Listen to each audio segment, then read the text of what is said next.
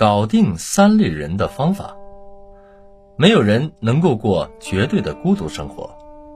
个人是人类的大动脉中的一条细脉，从这条大动脉中，个人吸收着人类心脏中所流出的血液。一旦他同这条大动脉脱离，他立刻会枯萎死去。不管他怎样努力于独善其身，结果总是要归于失败。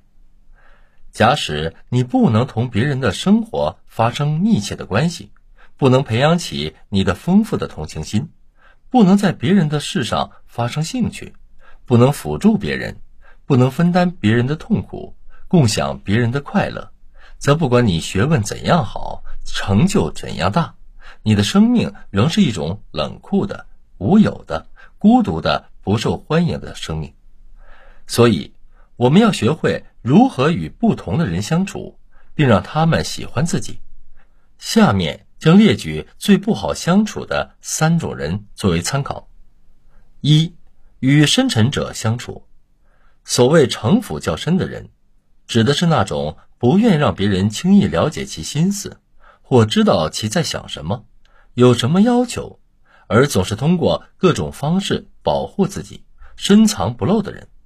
这种人往往说话不着边际，对任何问题都不做明确的表示，经常会含糊其辞，只顾左右而言他。和这种人打交道，常常是很难沟通的。由于很难得到他们真正的想法，所以人们往往不愿把自己的内心世界向他们敞开，而是有所保留，甚至对他们有所防备。城府较深的人，通常有以下几种情况。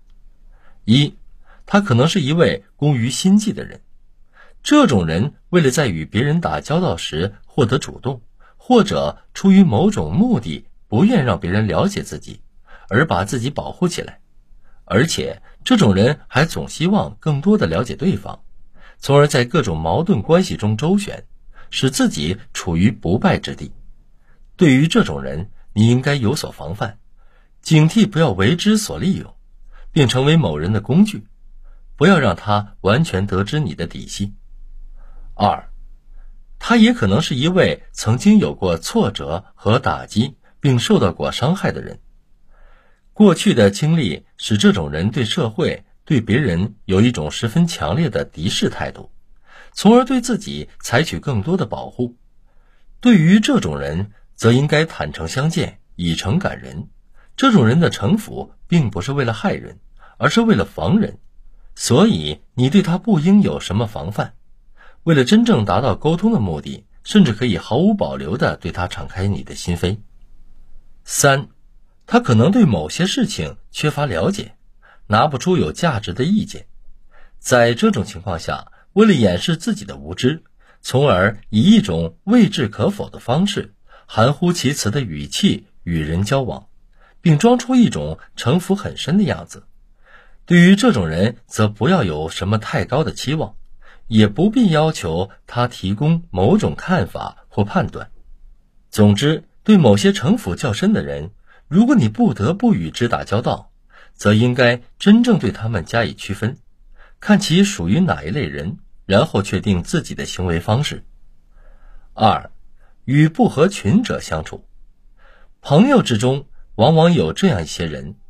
缺乏正确的社会观，对自己在社会中的地位和作用认识不清，不能合理的对待社会中某些与自己意愿不一致的现象，一遇到困难挫折之后，就陷入与社会格格不入的漩涡，或者颓废，或者丧失信念，或者悲观厌世，不能从种种困惑中解脱出来。同这类朋友交往，要帮助他们树立正确的社会观，摆正个人价值和社会的关系。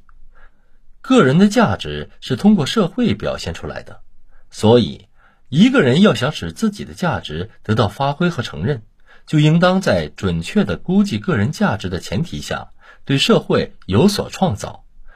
如果把自己估价过高，你就会把社会公平的待遇看作压制人才。就会有很多困惑。要帮助朋友分析某种不公正的现象，看清社会的主流。一个人遭到挫折，产生社会不公平和自己前途暗淡的心理原因，是在于对自己和眼前的一切缺乏冷静、透彻的分析。应当看到，在我们国家里，文明现象是主流，丑恶现象是支流。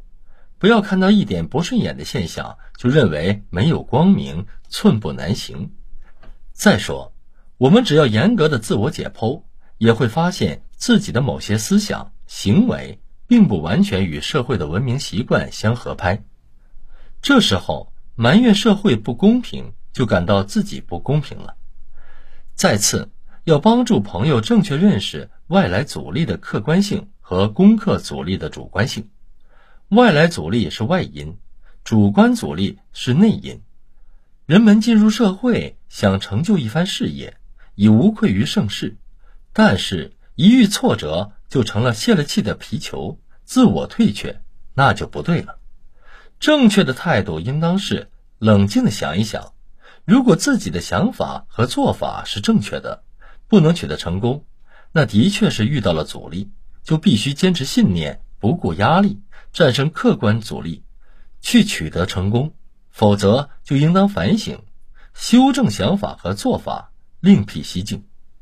三、与贪小者相处，一般来说，贪小便宜者有两种：一种是受生活习惯所影响，另一种是受生活观念所支配。因此，同不同心理状态的贪小便宜者的相处，就应持不同的态度，用不同的钥匙去打开他们的心锁。一些贪小便宜的毛病是受社会环境，尤其家庭环境的影响，而形成的一种生活习惯。这种人往往缺乏远大的理想，胸无点墨，生活作风随便，自尊要求低，得过且过，不求上进。这种人一般心地不坏，而且性格外向，毫无隐晦，容易深入了解。同这种贪小便宜者打交道。要注意正面批评，引导他们在学习上和工作上下功夫，以提高其理想层次。理想层次提高了，自尊的要求就会随之增加，贪小便宜的毛病便会相应的得到克服。对这类人贪小便宜的毛病，切不可姑息，对他们的姑息只会加重这种不良生活习惯。另外，也不可对他们进行讽刺挖苦，因为讽刺挖苦会影响其自尊需要的提高。